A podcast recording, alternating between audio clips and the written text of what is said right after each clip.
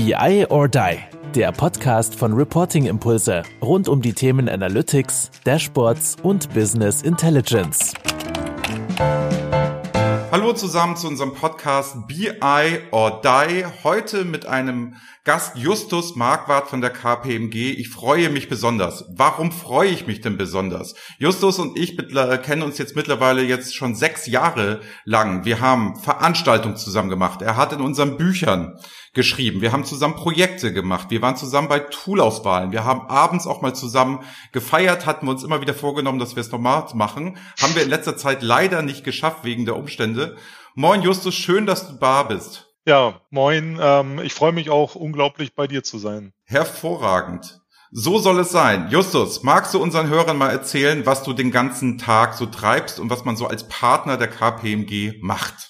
Ja, gern. Also ich beschäftige mich natürlich äh, als Partner äh, vor allem mit dem, was die KPMG dann morgen machen wird. Also ähm, wir sind für die strategischen äh, Fragestellungen zuständig von eben Kundenakquise, äh, wo es darum geht, neue Projekte zu definieren, aber auch neue Services und Lösungen, Mitarbeiterentwicklung, Mitarbeiter ähm, eben äh, auch neue Gewinnung. Wir wachsen ja sehr gut und der BI-Bereich wächst ja auch sehr gut ähm, und wird durch Corona, denke ich, auch noch weiter wachsen, weil genau diese Transparenz und Steuerungsmöglichkeiten werden eher zunehmen und insofern das sind äh, die Haupttätigkeiten meiner Tätigkeit. Ähm, ich darf ja bei der KPMG den Bereich Digital Finance komplett in Deutschland leiten. Und insofern kommen dann auch noch ein paar administrative Tätigkeiten dazu. Und Digital Finance, ne, bei dem Begriff stolper ich bei euch ja immer wieder. Das heißt jetzt, ich bin produzierendes Gewerbe und baue Autos, darf ich euch dann nicht beauftragen, weil ihr Digital Finance seid? Also du darfst uns immer beauftragen.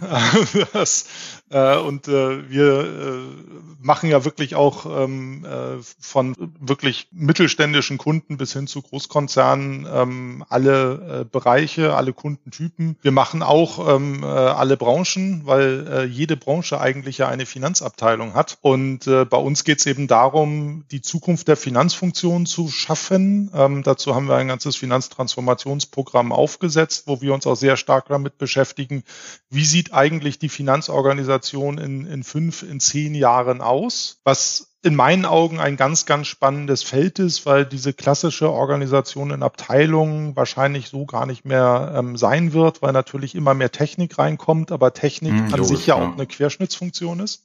Und an der Stelle ähm, ja. Ja, aber wie jetzt nochmal konkret, wie sieht denn die Organisation in, in, Finance in fünf bis zehn Jahren aus, wenn ihr das verkauft? Das würde mich ja mal interessieren. Was glaubt ihr denn? Was sind denn so die Trends? Was sind denn so die Sachen? Was empfiehlst du denn deinen Kunden oder beziehungsweise dein ganzes Team, dein ganzer Apparat?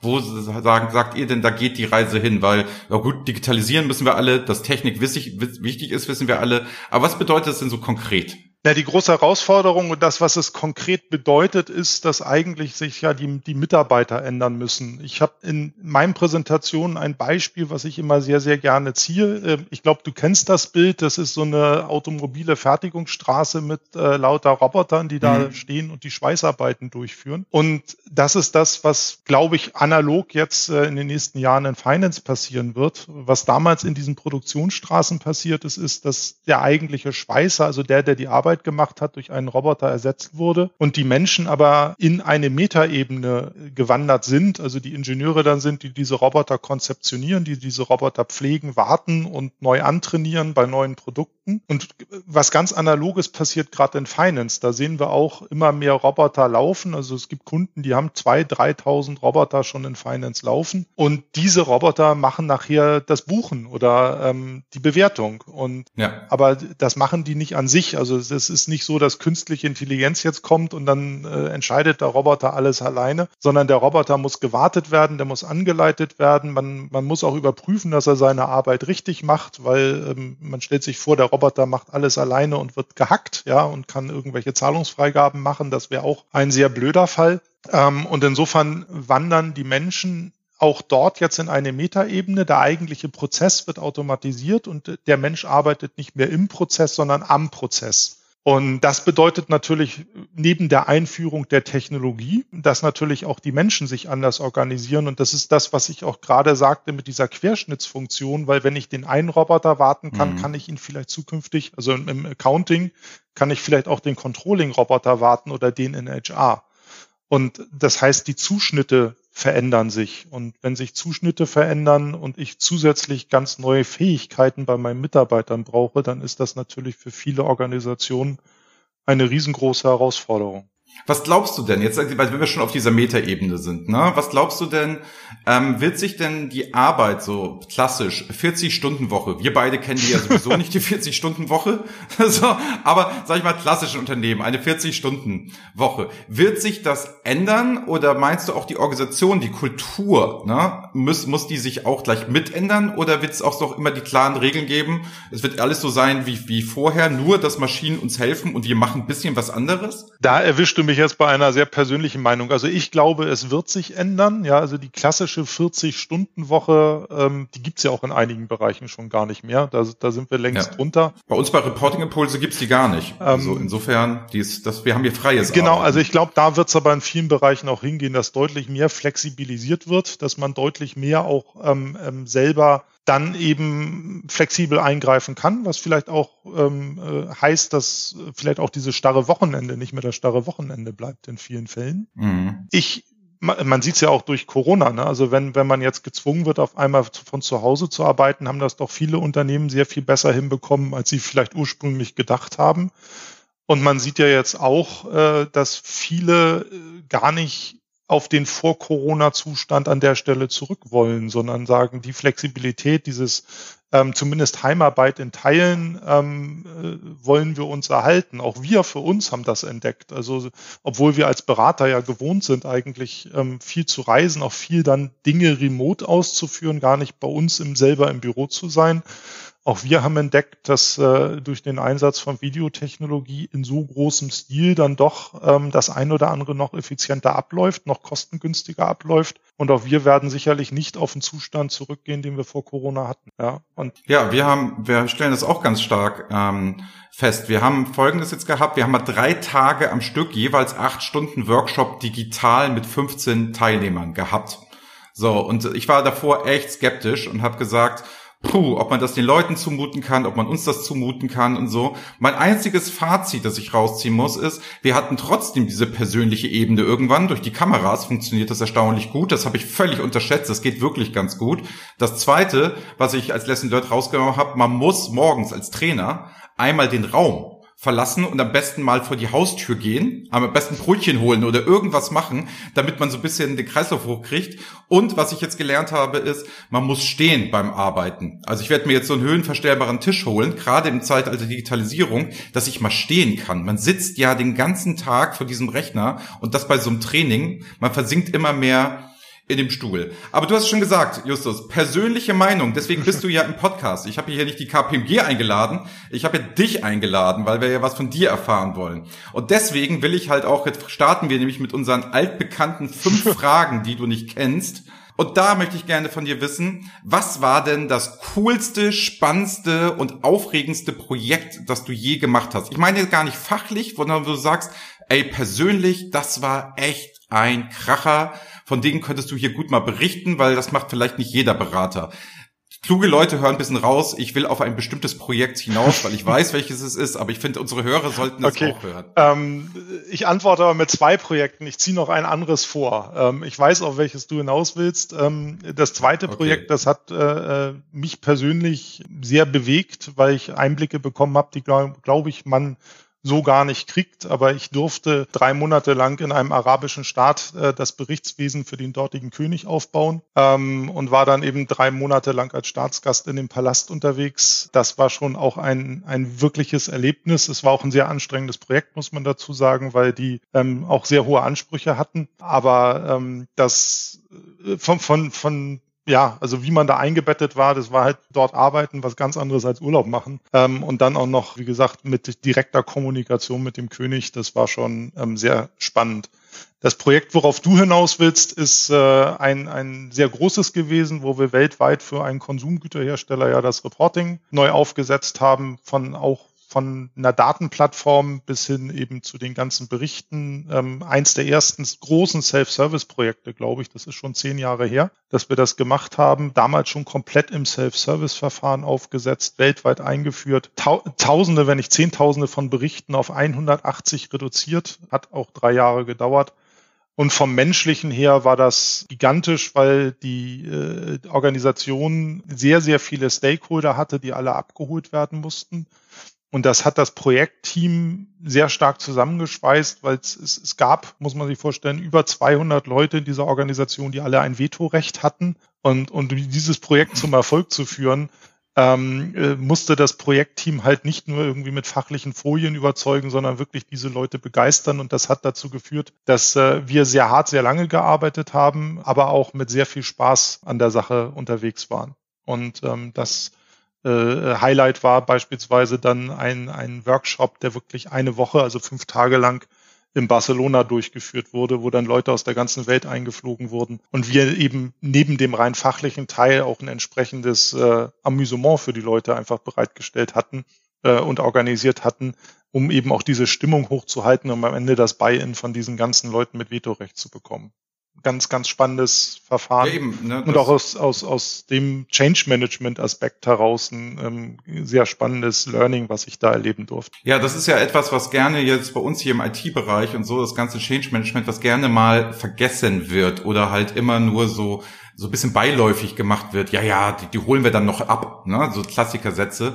Und da habt ihr wirklich, sage ich mal, ein Projekt hingelegt, das ist abartig gewesen und es ist ja auch vom Volumen her und vom Aufwand her und so also wirklich, wirklich, wirklich fantastisch. Und es ist ja bis heute so, dass diese alle damit zufrieden sind. Es kann immer besser gehen, aber diese Reporting-Anwendungen sind ja schon Kracher, ne, was ihr damals dahingestellt ja. habt. Und äh, wie du sagst, also das ist immer ein bisschen schade. Äh, Change Management ist leider aus Angeboten immer das erste, was rausgestrichen wird, wenn, wenn dem Kunden mhm. das ein bisschen zu teuer ist. Und dabei muss ich sagen, ich habe eigentlich wenig Projekte wirklich konkret an Technik scheitern sehen. Ich habe aber viele Projekte schon an, an Change Management scheitern sehen, beziehungsweise sehr stark kranken sehen. Ne? Und das fällt einem wirklich hinten raus auf die Füße, wenn dann die Leute nicht mitarbeiten, wenn man die Infos nicht bekommt, wenn sich Leute intern querstellen, dann man in politische Lager reinläuft. Das äh, ist eigentlich die eigentliche Herausforderung in vielen Projekten.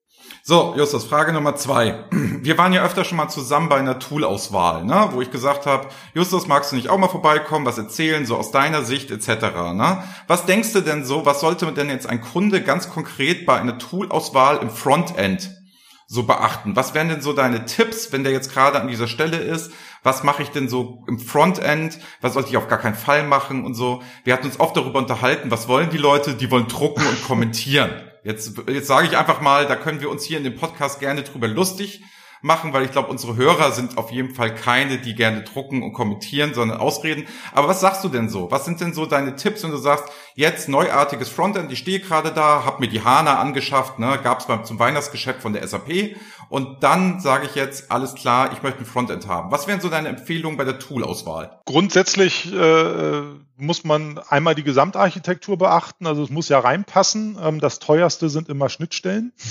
Also äh, äh, und ja. jedes Unternehmen ist da anders aufgestellt. Dann äh, Punkt zwei sind tatsächlich auch die Leute direkt. Ähm, wenn ich gewisses Vorwissen habe, wenn ich gewisse Kompetenzen habe, dann sollte ich die reflektieren, weil das ist wie gesagt die größte Hürde. Ja ähm, und letztendlich, ich weiß, dieser Vergleich mit den Automarken ist immer viel bemüht und hinkt etwas, aber äh, wenn ich mir eben eine Premium-Marke kaufe, dann gibt es da in Deutschland drei Hersteller ähm, und der eine hat halt den lieber und der andere hat halt den lieber und im Endeffekt können sie alle von von A nach B fahren. Ja, aber der Porsche ist nachher doch der beste. Ist halt die Frage, wenn ich auf dem Verbrauch stehe, vielleicht dann doch nicht. Ne? Das, äh, Stimmt, ich darf das aber sagen, ich habe mir jetzt gerade, kleiner Side-Fact, ich habe mir ein Dreier BMW Cabriolet 1997er Baujahr gestern gekauft und bei der Zulassungsstelle Ja, dann herzlichen Glückwunsch. Also insofern darf ich jetzt auch sagen, dass es so ist. Da, nee, und insofern, also dass, dass die Haptik, das Look and Feel, wenn ich Leute habe, die einfach mit einer Systemumgebung schon mega vertraut sind, da auch die Trips, äh, äh, äh, die Kniffe drin kennen und so weiter, dann ist das natürlich ein Asset, mhm. was ich bei einer Auswahl nicht ignorieren sollte. Dann spielen natürlich Kosten ähm, ne, ne, äh, entscheidenden Faktor. Da muss ich mich einmal fragen, was will ich damit machen? Du hast gerade drucken und kommentieren gesagt. Das sind halt gerade Dinge, wo die Tools dann auch wirklich noch unterschiedlich sein können. Und ähm, will ich halt sowas wie ein Self-Service-Reporting haben oder will ich doch eher ein klassisches Standard-Reporting machen, was einfach dann einmal die Woche mhm. verteilt wird? So, sowas sollte ich mich schon fragen. Und dann ist es vielleicht auch nicht ein Tool, sondern zwei, je nachdem, welchen Anwendungsfall ich haben will. Oder ich will noch die Analytic Engine dazu haben. Das würde ich alles re reflektieren. Ja. Und dann, glaube ich, kommt man auch zu einer guten Entscheidung. Hast du ein Lieblingstool?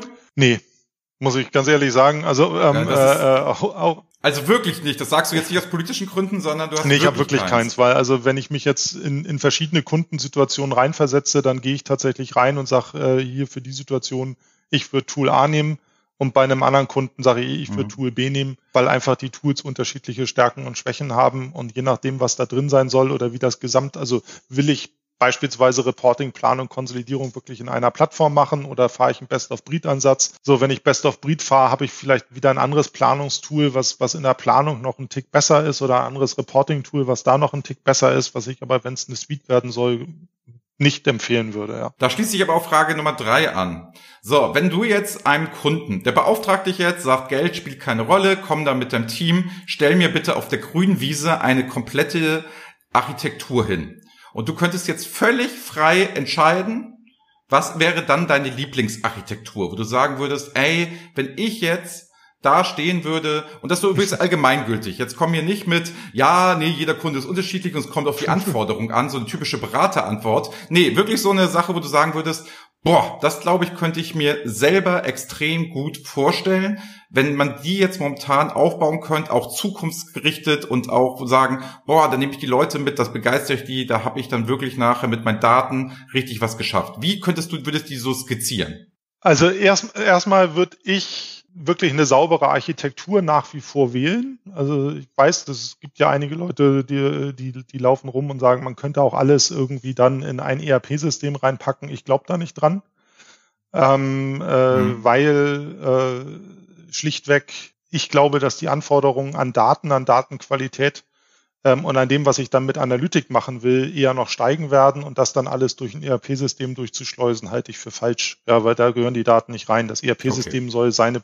soll optimal die operativen Prozesse unterstützen und diese Daten liefern. Und alles, was ich an, an externen Daten, an Sensordaten, an sonstigen Daten vielleicht habe, das würde ich da nicht durchschleusen. Und in dem Moment, wo ich das nicht tue, rede ich immer über ein Data Warehouse oder Data Lake oder wie auch immer man es dann aufbaut. Im Idealfall nebeneinander, also dass ich einmal strukturierte Daten sauber mhm. ablege. Warum sollte ich strukturierte Daten in einen unstrukturierten Haushalt kippen. Auf der anderen Seite würde ich unstrukturierte Daten auch sammeln, also den Data Lake daneben aufbauen. Dann ähm, aus meiner Sicht wirklich entscheidend über die ganze Thematik drüber wirklich ein sauberes Datenmanagement legen. Ich glaube, da krankt es bei vielen noch dran. Also, dass man eine Datenstrategie ja. hat, ähm, dass man eine Datengovernance hat und ähm, dass man auch seine Datenqualität aktiv managt. Weil letztendlich alles, was Automatisierung ist und alles, was nachher Analytik ist, steht und fällt mit der Datenqualität, die ich in die Modelle reinliefer oder die ich in die Bots reinliefer. Und da drauf, jetzt, jetzt äh, erwischst du mich natürlich. Ich persönlich bin ja ein ich will auf das ich, Genau, ich persönlich genau. bin ja ein Best-of-Breed-Fan. Hm? Ich weiß, es spricht viel für eine ähm, äh, für diese Suite-Lösung. Wenn man sich aber die Historie anguckt, hat der ein oder andere Hersteller doch seine Suite dann sehr zusammengekauft, beziehungsweise man sieht es den einzelnen Suiten auch an, aus welcher Ecke sie ursprünglich kommen. Also ja, sagen ähm, wir doch SAP. Genau, also SAP, genau, SAP äh, mhm. kennt man ja, ähm, hat dann doch recht viele Tools ähm, selber entwickelt, dazu gekauft, den ein oder anderen auch strategischen äh, Schwerpunkt in den letzten Jahren immer wieder geändert. Das hat nicht jeden unbedingt immer gefreut. Und ja, also von daher, ich, ich persönlich würde eher auf ein Best of Breed gehen und sagen, was ist das Planungstool, was meine Planung am besten unterstützt? Was ist das Reporting-Tool, was ich im Standard-Reporting, im, äh, im, im Self-Service-Reporting und in der Analytics für meine Data Scientists nutzen mhm. möchte? Das können, wie gesagt, in meinen Augen sogar zwei oder drei Tools sein, dann am Ende äh, auf der Ebene.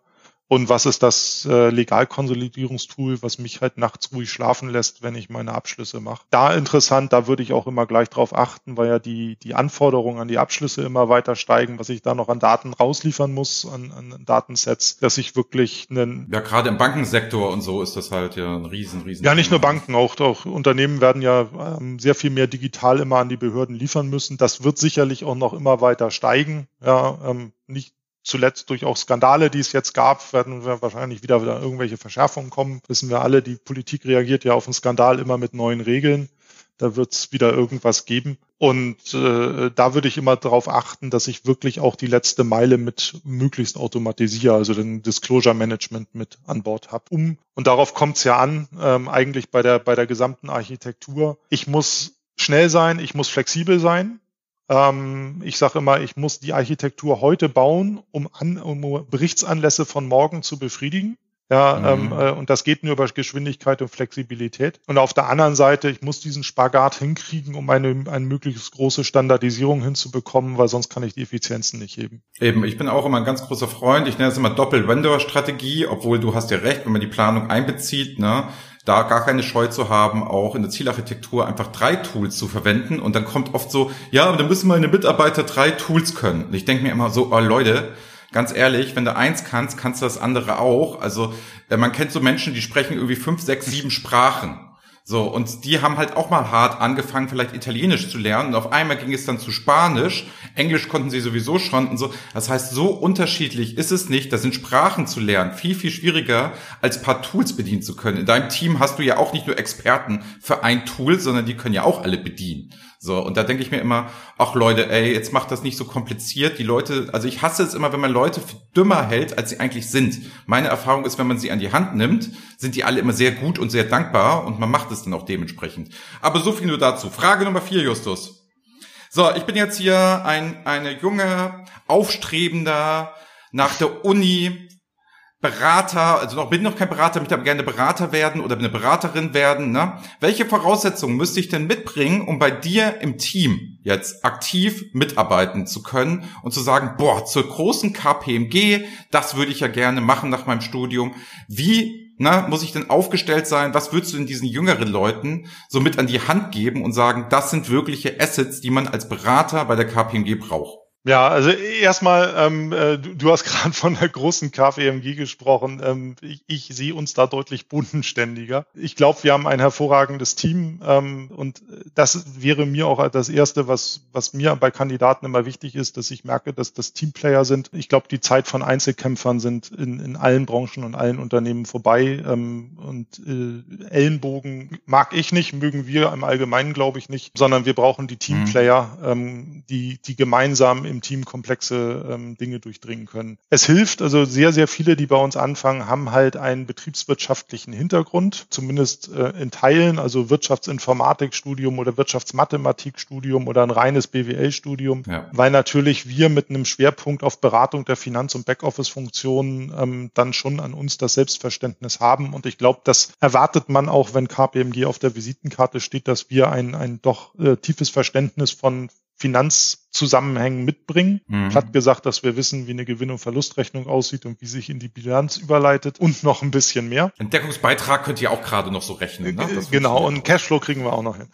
Ähm, Sehr gut. Das, genau, also wobei natürlich, da lernt dann jeder auch in seinem Berufsleben noch dazu. Es gibt dann ja bei uns auch die, die Experten, die wirklich im, im Detail dann ganz tief in der Kostenrechnung drinstecken oder in, in Steuerungskonzepten drinstecken, wie ich das aufsetze. Das ist natürlich was, was keiner aus dem Studium mit. Wir gucken in den Bewerbungen schon nach einem technischen Interesse. Also im Idealfall hat man da sich vielleicht schon mal mit beschäftigt. Äh, wie du aber gerade gesagt hast, die Tools sind inzwischen ähm, so intuitiv und so leicht bedienbar geworden, dass man jetzt nicht den Hardcore-Programmierer braucht, um so ein Tool zu bedienen. Also die meisten werden ja inzwischen an der Oberfläche bedient, primär mit der Maus. Ähm, da muss man ein bisschen Formel schreiben, aber jeder, der gut Excel kann, kann auch ein modernes BI-Tool bedienen. Und ähm, ja. äh, die Leute, die das können, die findet man ähm, meistens nicht an der Uni und äh, ist aber auch gar nicht so entscheidend, weil so ein Tool kriegen wir relativ schnell beigebracht. Ja, und die, die letzte Eigenschaft vielleicht, ähm, was wir haben wollen, wir suchen Leute, die wirklich was bewegen wollen. Ja, also bei uns sind Leute, die, ich sage immer, die hungrig sind, die Ideen haben, die eigene Ideen auch umsetzen mhm. wollen, die, die auch mal ähm, was ausprobieren wollen und die nicht einen 9-to-5-Job suchen, weil den gibt's bei uns tatsächlich noch nicht.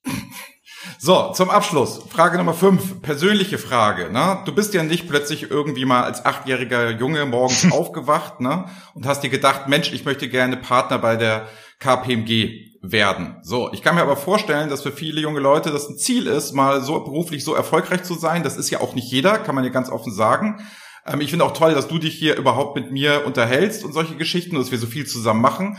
Ähm, und jetzt mal ganz ehrlich die Frage, sag mal, wie war denn so der Lebenslauf, dass du da in diese Richtung gerutscht bist? Also ist auf einmal Partner KPMG geworden bist. Hast du immer diesen Pfad eingeschlagen und wolltest das immer werden? Nee, habe ich nicht. Äh, ich habe mich durch was anderes leiten lassen und das würde ich eigentlich auch jedem empfehlen, sich dadurch leiten zu lassen. Ich habe immer das gemacht, was mir Spaß gemacht hat. Also ich habe bis bis heute mhm. ähm, von einzelnen Tagen vielleicht mal ausge, äh, ausgenommen, aber mir macht es jeden Morgen aufzustehen. Ich freue mich jeden Morgen auf das, was ich tun darf. Ich habe angefangen im Studium. Ich habe reines BWL studiert, ähm, äh, habe da dann äh, die betriebswirtschaftliche Datenverarbeitung entdeckt, also genau diese Schnittstelle zwischen Fachlichkeit und Technik. Das hat mich ja so fasziniert, dass ich dann darin erstmal promoviert habe. Bin dann mit diesem Wissen in, in die Beratung eingestiegen und habe dann über die Projekte natürlich auch dann was dazu gelernt. Ich habe meinen Fokus verändert. Ich habe neue Dinge kennengelernt, die mir dann noch mehr Spaß gemacht haben, ähm, äh, zumindest toolseitig, so dass ich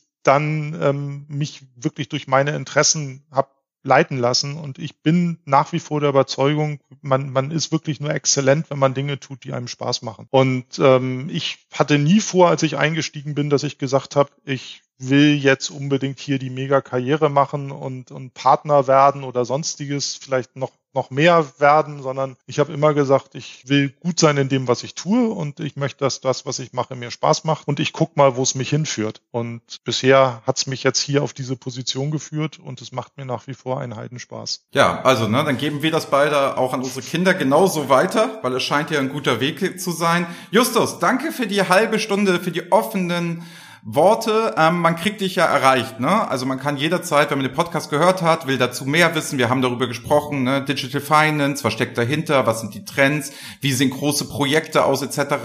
Kann man dich einfach anschreiben, ne? Über LinkedIn, Zing, etc.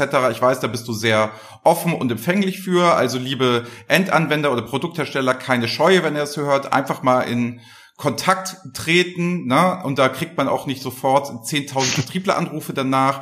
Ähm, also insofern ruhig mal bei Justus melden. Ich bedanke mich bei mittlerweile 2500 Abonnenten. Wir können es noch immer nicht fassen, dass wir so viele haben. Jetzt will ich aber auch die 3000. Also insofern bitte empfehlen, weitergeben und na, dann hören wir uns beim nächsten Mal. Und wie das immer so ist in unserem Podcast, Justus, die letzten Worte des Podcasts gehören dir. Du kannst jetzt machen, was du möchtest. Du kannst Werbung machen, du kannst etwas einem Publikum sagen, was du dem Publikum schon immer mal mitteilen wolltest, oder du kannst auch jemanden grüßen. Je nachdem, was du, wonach dir gerade ist.